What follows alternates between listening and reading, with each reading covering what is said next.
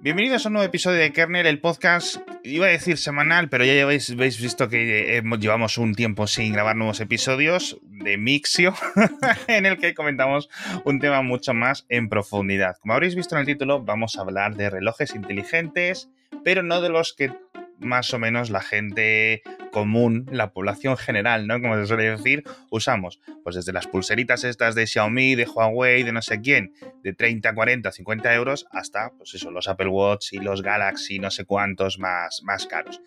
Vamos a hablar de relojes deportivos. Y para hacerlo, me he traído a una persona que sabe muchísimo, Pedro Moya. ¿Qué tal estás? Hola Alex, ¿qué tal? Muchas gracias por la invitación.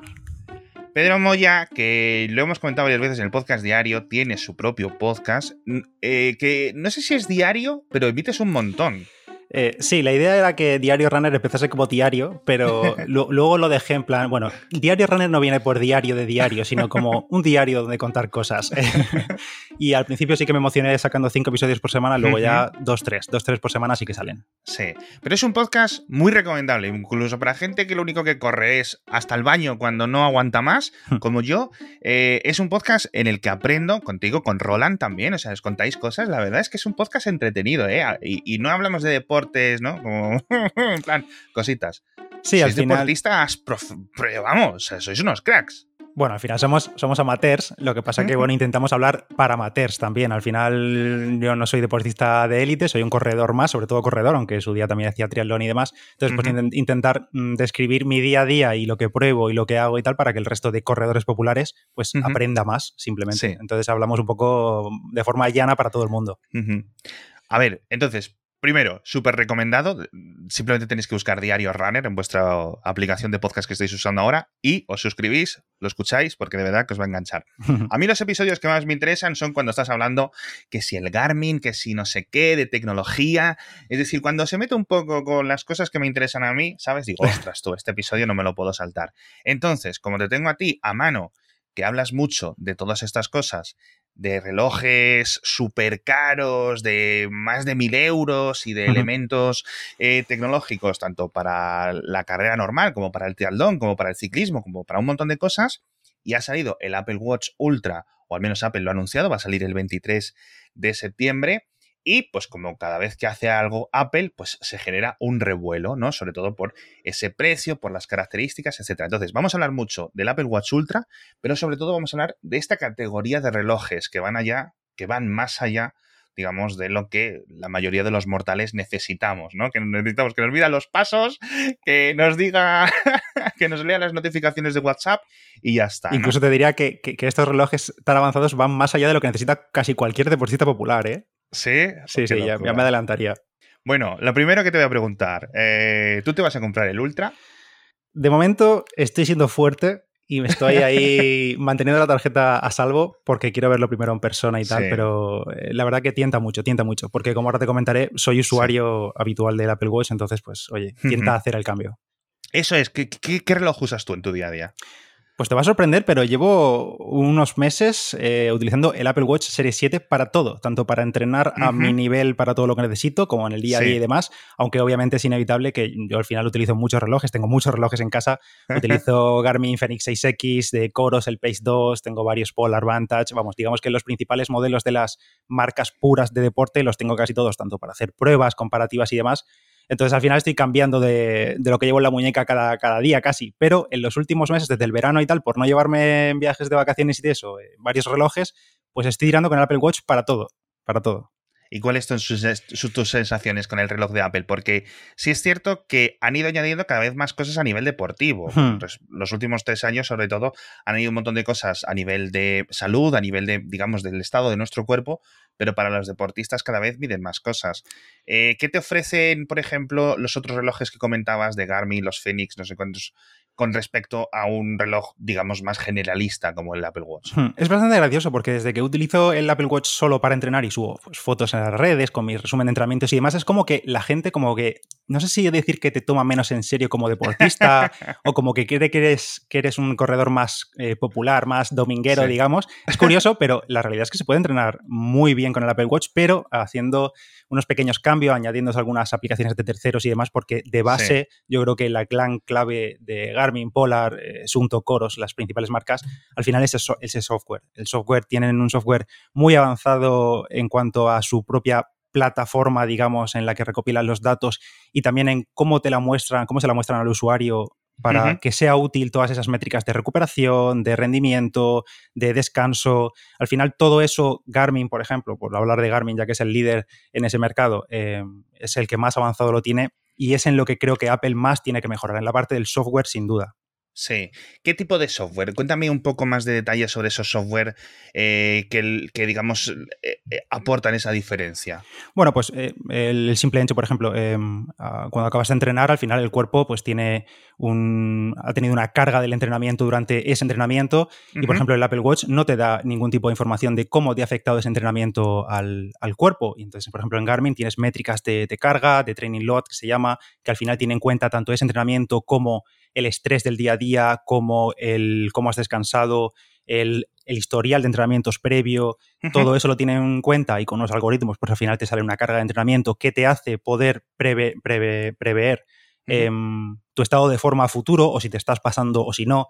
En cambio, en el Apple Watch es en plan simplemente, pues, oye, entrena todos los días, que tienes que cerrar tu círculo y tienes que ganarle al compañero con el que te estás picando en, fitness. También tienes muchísimas métricas de, recuperación, de control de tiempos, incluso dentro de la sesión. Es decir, eh, Garmin últimamente ha metido una métrica que ellos le llaman estamina, que ya no solo te dice la energía que tienes antes de empezar un entrenamiento, sino durante un entrenamiento, por ejemplo, entre un entrenamiento de intervalos, de una sesión de alta intensidad, te dice si durante el entrenamiento estás preparado para afrontar el siguiente intervalo. Entonces es como una, mini batería del cuerpo que te va indicando que le llaman estamina. Y luego tenemos pues métricas de adaptación al calor, adaptación a la altura, eh, ratio incluso de respiraciones utilizando la, banda, pronósticos de carrera. Vamos, hay como muchas pequeñas métricas que eh, todas estas marcas puras eh, lo ofrecen fácilmente tanto a través de su plataforma web o a través de la aplicación en los móviles o incluso en el reloj a un nivel de detalle mucho más pequeño, claro. Y de momento Apple... Eh, a nivel nativo, con aplicaciones de tercero se puede, pero a nivel nativo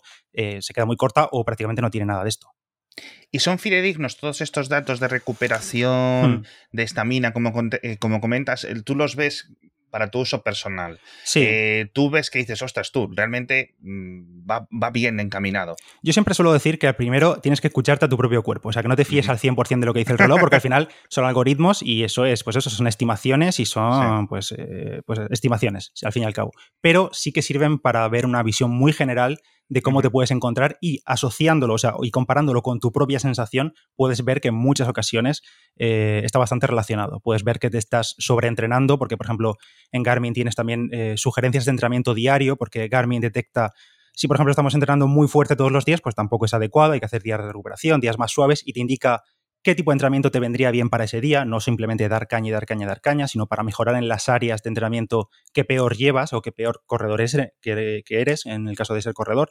Entonces, em, no es una métrica, digamos, médica eh, medido con sensores ultra fiables, porque al final son algoritmos, pero sí que se acercan bastante a la realidad cuando echas un poco la vista atrás y piensas en lo que has hecho y cómo te encuentras y en el estado que estás en ese momento. Claro, no, todo esto es, es, fascinante porque es lo que dices tú, es un mundo eh, o un montón de funciones que ni Apple ni Samsung, estamos hablando mucho de Apple por, el Ultra, pero ni Samsung ni Fitbit, que ahora es de hmm. Google, etcétera, realmente están eh, en, ese, en ese campo, ¿no?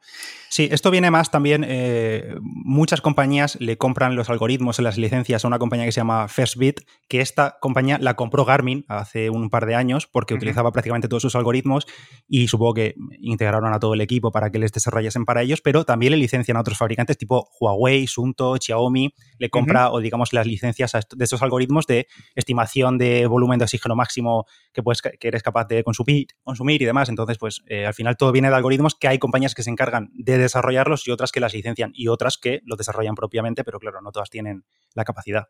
Claro.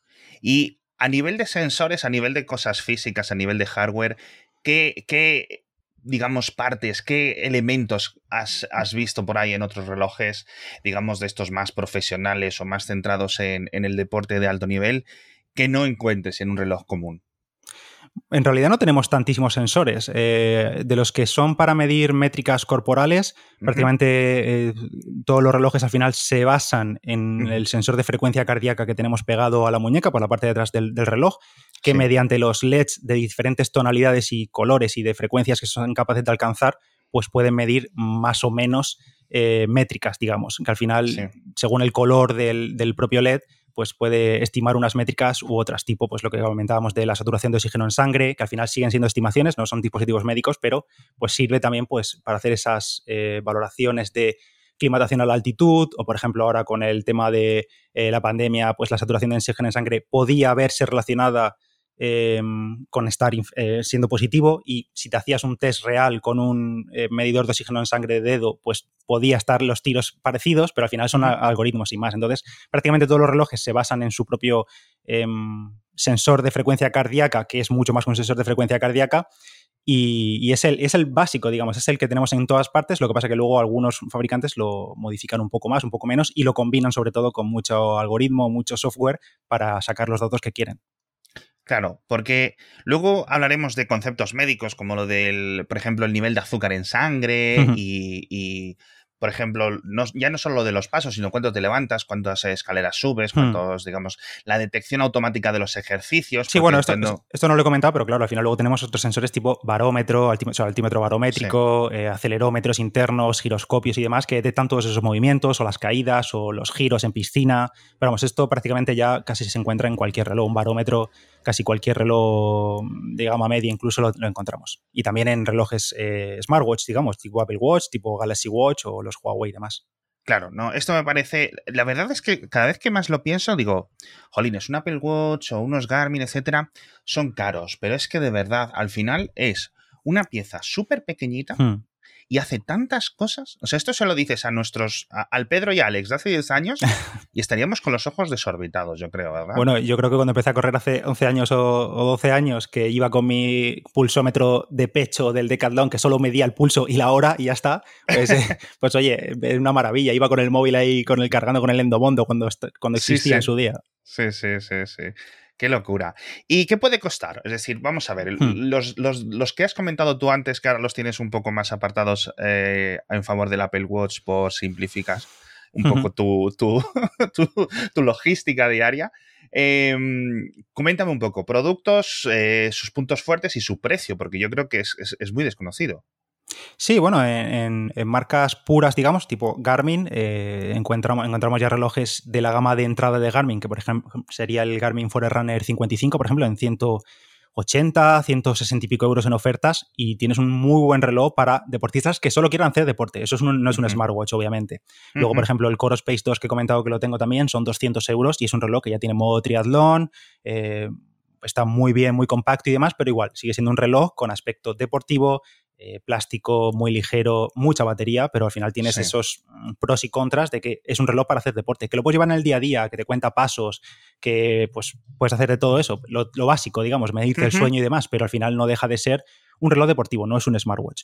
Y los Garmin Fenix 7 mm, ahora, pues 600, 700 euros. Si te vas al Garmin Epix, que sería como el más smartwatch de Garmin porque tiene pantalla AMOLED, eh, pues son mil euros. O sea, es igual, tenemos igual el mismo precio que el Apple Watch Ultra. Eh, carcasa de titanio, eh, pantalla zafiro y todo lo que se le puede meter a, un Garmin en, el Epix. Pero vamos, que no se queda ahí. O sea, podemos irnos más arriba y Garmin tiene modelos de 1100, 1200 euros o más si te vas a la gama lujo, que mantiene todas las funciones de, de deporte, pero además, pues con materiales más nobles.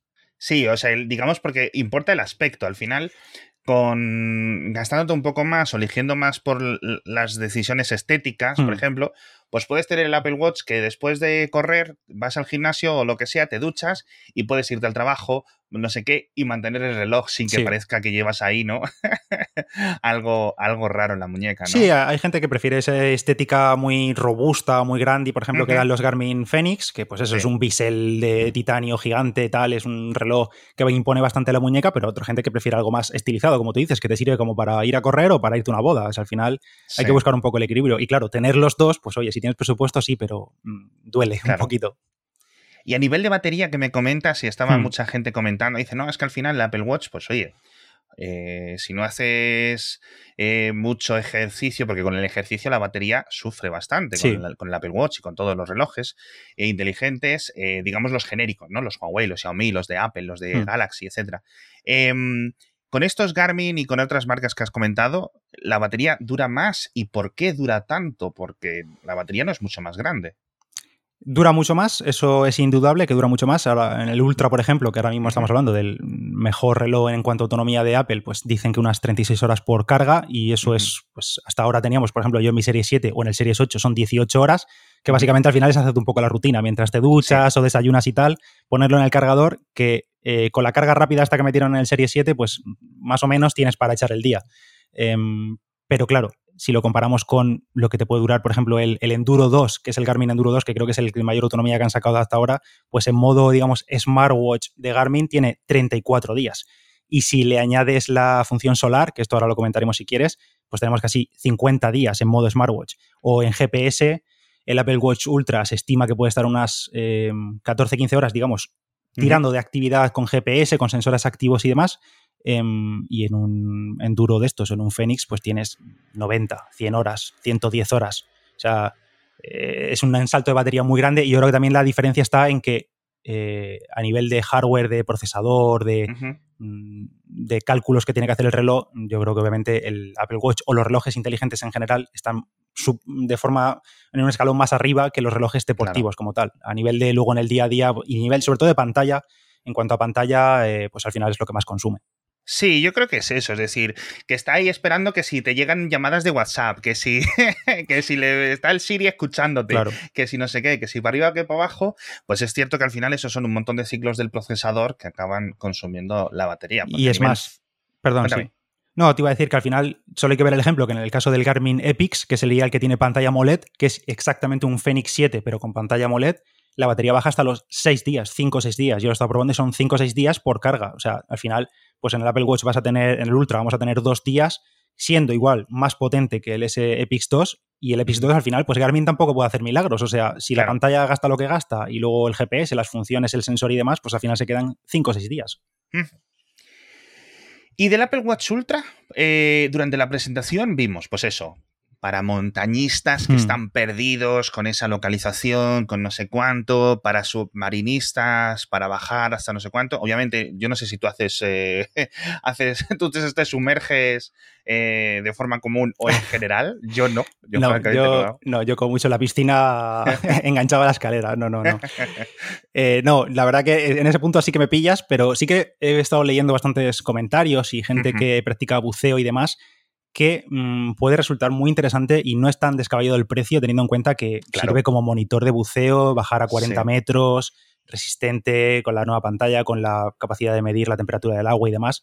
O sea, al final, esas funciones, no estoy muy puesto, como te digo, en buceo, pero eh, te, tienes que tienes que buscar directamente un monitor de buceo em, específico, digamos. No, no tienen tampoco los relojes deportivos genéricos. No, es exactamente eso. Es que al final si empiezas a pensar y si eres una persona de estas activas, ¿no? Ya no más, más allá del domingueo, ¿no? Que dices tú, ¿no? Pues hmm. Mucha gente dentro de los oyentes seguro que hacen buceo y seguro que pueden atestiguar de forma directa, ¿no? Pues el, precio de uno de estos monitores eh, de muñeca que dices tú, porque son muy, muy importantes hmm. para meterte debajo del agua. Es decir, es que es muy peligroso ir más allá de meter el, de meter los ojos para intentar ver eh, de qué estás, qué estás pisando, ¿no? Hmm pero, pero a mí me parece un sensor muy interesante y yo creo que realmente el mayor cambio de estos nuevos Apple Watch con los, los anteriores en general es el sensor de temperatura. Hmm. ¿Hay algún reloj de estos deportivos que tengan sensor de temperatura? ¿Funcionan bien? ¿Funcionan mal? Sí, sí tienen, eh, muchos Garmin tienen sensor de temperatura, pero mi experiencia es que mm, funcionan bastante mal. No sé si porque están colocados, eh, no sé en qué posición están colocados exactamente, pero le influye mucho la temperatura exterior. O sea, no te miden tanto la temperatura corporal, sino más la temperatura del ambiente. Y Apple precisamente dijeron en la presentación que había dos sensores, uno en la parte más cercana a la pantalla, la parte frontal, y otra en la parte inferior para un poco reducir ese margen de error y que sea realmente la temperatura corporal la que está midiendo. En mi experiencia, más allá eh, entrenando con los Garmin que tienen este tipo de sensores, al final te miden la temperatura del ambiente y se nota que cuando estás entrenando, o sea, cuando avanzan las horas de entrenamiento y estás más expuesto al sol, tú estás mucho más caliente, al final salen temperaturas que esos, esa no puede ser la temperatura de tu cuerpo porque estarías muerto, o sea, estás más a cuarenta y pico grados, o sea, no, no tendría sentido. Entonces, a ver cómo funciona en el, en el Apple Watch, aunque lo centraron mucho en la salud de la mujer, pero yo creo que también puede tener bastante aplicación en deportistas generales, claro. Yo es que de verdad lo estaba pensando y decía, jolín, es que un sensor de temperatura, incluso para la calidad de tu sueño, y decían, además decían que estaba tomando la temperatura con una, digamos, fiabilidad de décima de grado sí. y que lo hacía cada pocos minutos, con lo cual tener ese historial 24 horas a nivel médico es brutal para un montón de personas, incluso para niños. Y esto, de nuevo, para los bebés, no le vas a poner una Apple a un bebé porque es que no tiene correa, ¿no? Pero para un niño de 6, 7 años, de esto, ay papá, que estoy con fiebre, no sé qué, ¿no? O ahora con el coronavirus, ¿no? Que hemos estado tanto tiempo, pues no tener que estar cada poco poniéndote el termómetro y hmm. además tener un registro constante con su grafiquita, etcétera, y relativamente fiable de la temperatura, podría ser un avance muy, muy, muy positivo. Además, que como decías tú, esos son dos termómetros realmente, porque hablamos de sensor de temperatura, la palabra es más termómetro, ¿no? Que Ahora, ahora eh, es un poco lo mismo, pero es uno hacia adentro, hacia tu piel y uno hacia afuera. Y hmm. Apple ya pues tendrá pues eh, su algoritmo, como decimos, ¿no? Su ecuación para intentar calcularlo. Si es fiable, a mí me parece muy, muy, muy bueno. Hmm. Hmm. Sí, sí, sí. Habrá que ver cómo funciona. Como tú dices, hace, creo que decían como hacía como lectura cada cinco segundos, una cosa así. Ya que claro, al final del día y al final de semanas y años son una cantidad de datos increíble. Y aunque no sea exacto a la décima que, de verdad está tu cuerpo, pero ver tendencias puede ser muy interesante. Sí, porque a ver, los termómetros que tenemos en casa, estos de farmacia de 5 euros y cosas así, Qué decir, dan una medición claro. que será la que será, ¿no? claro, claro, claro. Porque muchas veces nos lo ponemos varias veces. A ver, ¿qué te dices? 37.2, 37.5 y 37.1. Bueno, pues venga, tengo 37.3. sí, sí, no te fías, no te fías. Y, un punto interesante también que me gustaría destacar del Ultra y por lo que a mí más me apetece probarlo es por el tema del GPS de doble frecuencia nuevo que que han metido, porque esto sí que es nuevo con respecto a cualquier Apple Watch anterior, y es algo, una tecnología que han metido Garmin, Coros, eh, Wahoo en sus relojes y que puede mejorar mucho la precisión, y me llamó mucho la atención la, frase que dijeron en la presentación, que dijeron que era la mejor precisión del mercado, o sea, me resultó llamativo que lo dijesen así, eh, digamos, de forma directa y pública, porque, claro, o sea, no sé en qué se basarán para decir que es la mejor precisión del mercado de cualquier reloj deportivo, porque como fallen, se le van a tirar encima y van a haber muchas burlas por el resto de fabricantes, quiero decir. Sí, a ver, Apple en las presentaciones, pues siempre es un poco. ya sabemos cómo funcionan, ¿no? Cuando dan cifras de nuestro procesador nuevo, nuestro no sé qué. Pero luego eh, siempre tenemos algunos asteriscos, no me cabe duda que va a ser, pues eso, mucho más exacto. ¿Para qué se necesita tanta exactitud en un hmm. GPS en nuestra muñeca? A ver, en, líneas generales, el GPS actual que teníamos de una banda, digamos, en los anteriores relojes de, Apple y en la mayoría, la gran mayoría de relojes deportivos del mercado, que utilizan también una banda, salvo ahora los gama alta y demás, y algunos gama media que ya nuevo están saliendo con doble banda, eh, pues básicamente la, la, doble frecuencia, la doble banda, lo que permite es que en entornos complicados la, recepción de la señal GPS pues se hace más exacta. Básicamente estás recibiendo eh, diferentes frecuencias de distintos satélites y entonces se el reloj compara entre las frecuencias y el posicionamiento que dan los propios satélites y va descartando, o sea, hace como comparaciones entre ellos y descarta los que tienen mucho margen de error. Entonces se queda solo con, digamos, con las frecuencias correctas, más o menos, diciéndolo así en líneas generales. Entonces, en entornos tipo una ciudad, en medio de la ciudad, con edificios, rascacielos y demás, pues ahí se puede perder si tienes un GPS de una única banda y con el de doble banda, pues descarta, digamos, las mediciones erróneas y, se queda con una precisión más exacta. Creo que al final hay como una precisión de más o menos dos metros y con el de una banda es más o menos tres metros. O sea, al final, luego en trayectos largos, en giros y giras entre edificios y demás, pues sí que puede marcar la diferencia. Y obviamente esto gasta más batería. Que yo una de las teorías que tengo es que comentaron que em, a futuro, no se dijeron en unos meses, van a meter un modo de ahorro de energía con 60 horas de batería en el Apple Watch Ultra. Y mi idea, o sea, yo creo que van a desactivar ese modo de doble banda, bajarán la frecuencia de lecturas del, pulso, mm, desactivarán algo de la pantalla para alcanzar esas 60 horas. Digo yo, vamos, tiene todo el sentido, porque si no, 60 horas con la doble frecuencia y las características del Ultra creo que será bastante complicado. Totalmente. Y, por ejemplo, comentabas antes el tema de la carga solar, hmm. ¿vale? Y esto lo hemos comentado en el programa diario en múltiples ocasiones como una de las grandes diferencias de este tipo de relojes más de nicho, más especializados. La carga solar, tú la ves como algo a futuro, porque obviamente no es mágica, no te mantiene el, el reloj permanentemente cargado simplemente con que tengas la muñeca al aire, ¿no? Pero añade un extra de batería, hmm. no sé si es un 10%, un 20%, cuéntame. Sí, eh, la carga solar, para los oyentes que no sepan cómo funciona, básicamente es un panel solar, literalmente en la pantalla es un panel solar, tanto debajo de la pantalla que nosotros vemos como en el marco. Si ves algunos Garmin con pantalla solar, eh, el marco alrededor de la pantalla sí que se ve el panel como tal, entonces ese tiene más eficiencia y el que está debajo de la pantalla tiene una eficiencia menor, es capaz de conservar menos energía. Y más que cargarte el reloj lo que hace es que se descargue más lento, digamos. Es un poco eh, alargar un poco el extra de la batería, teniendo unas condiciones lumínicas más o menos buenas. No hay que, no tiene que hacer un día espléndido ni tener la muñeca así en plan dirigida directamente contra el sol. Y básicamente lo que hace es alargar la autonomía. Te comentaba antes, por ejemplo, lo del enduro, que pasa, por ejemplo, de 34 días a 46 días si utilizas pues diariamente el reloj, simplemente con llevarlo en la muñeca. Pero ah. claro, eh, es eso. O sea, si tú utilizas con GPS, pues pasas de 110 horas de GPS a 150, pero no es que sea ilimitado. O sea, la carga solar no te mantiene el reloj con vida, a no ser que te vayas a uno, de estos modos de ultra ahorro de energía que tienen los relojes de Garmin, por ejemplo, el tipo modo expedición, que creo que tiene como, no recuerdo si eran como 70 días de batería, una cosa así.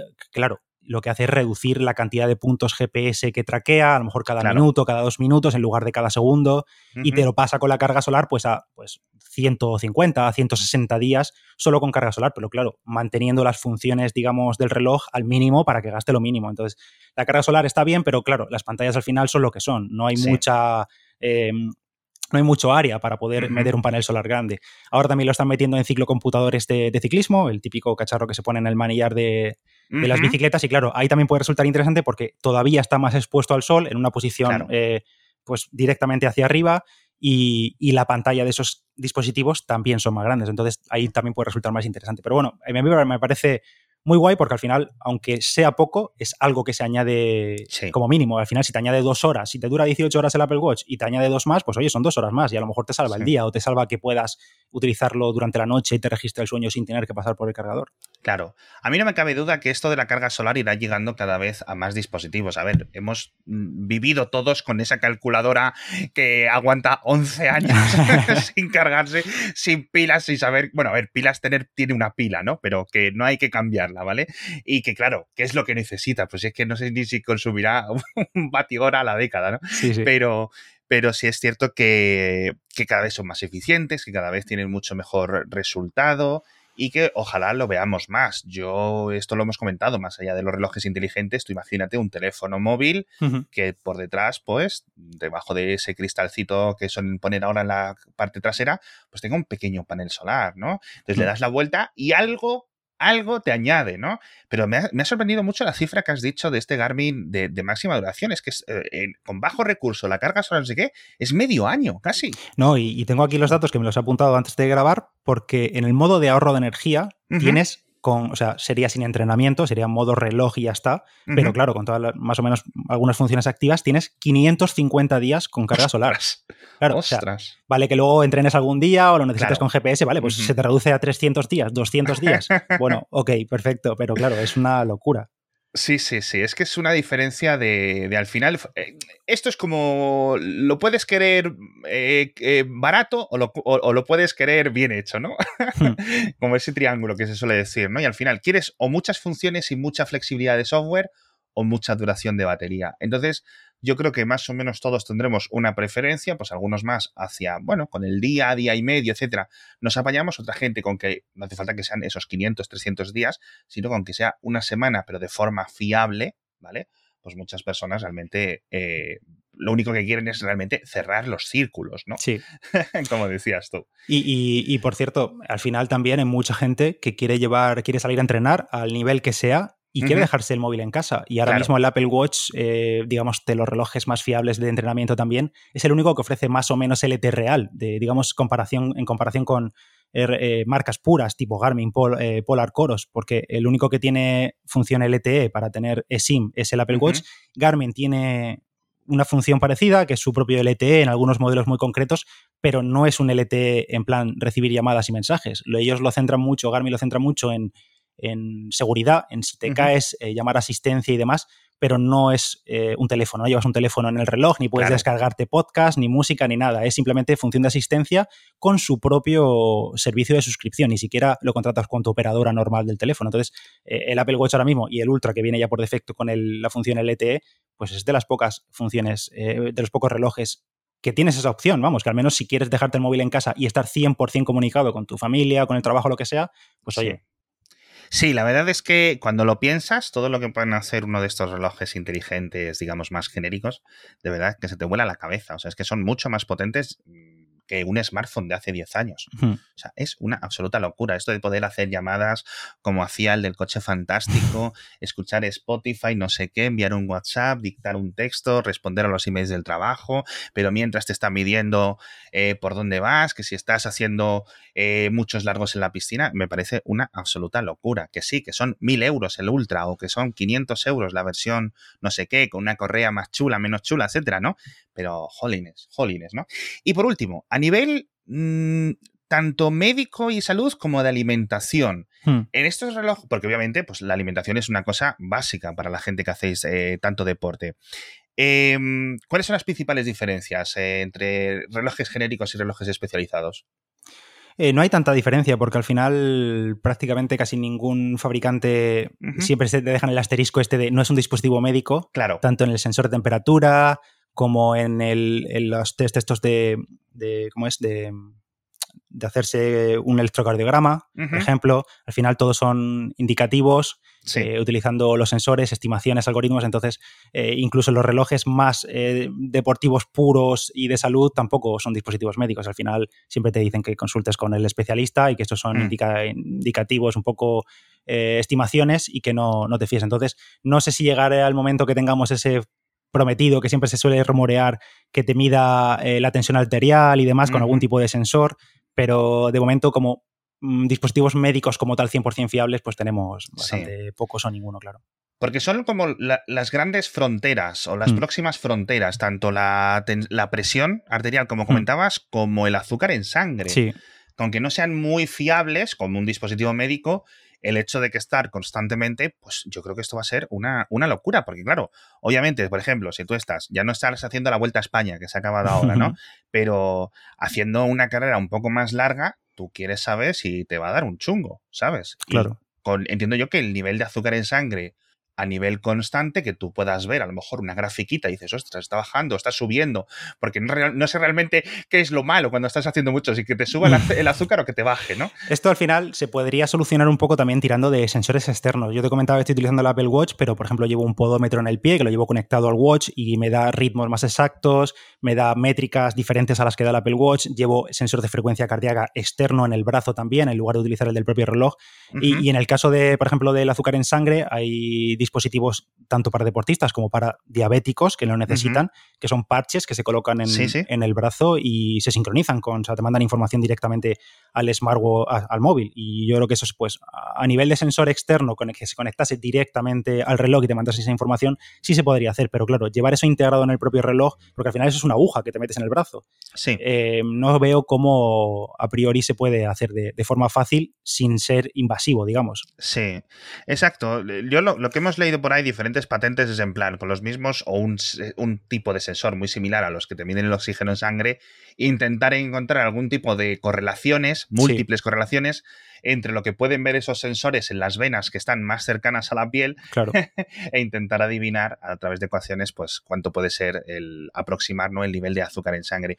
Porque lo de la presión arterial necesita que apriete eh, claro, en teoría, en teoría sí, en teoría sí, claro. Y es que ese es uno de los inconvenientes también de, que al final cada persona, cada piel, cada mm, par de ajuste, digamos, de, la correa que se hace cada uno. Que hay gente que la lleva muy suelta, que la lleva muy, muy floja porque la lleva mejor, eh, que se la coloca más arriba, más hacia el hueso de la muñeca. Incluso, es que ya no hace falta irse a métricas tan complicadas como el azúcar en sangre o la presión arterial o lo que sea, sino simplemente el, propio pulso, hay mucha gente que reniega de los sensores ópticos que tienen los relojes, que muchos son muy buenos, pero claro, es que al final hay un factor externo que depende de la propia persona, del color de la piel, del vello, de si lleva tatuajes, de cómo se coloca el reloj. Entonces, por muy buenos que sean los sensores, al final eh, el ajuste no es universal. Cada persona tiene un uso, tiene un tipo de cuerpo diferente, entonces al final pues se podrán hacer estimaciones, pero no sé yo si se llegará al nivel de decir, bueno, pues esto es 100% preciso como si te pusieses un medidor de presión arterial.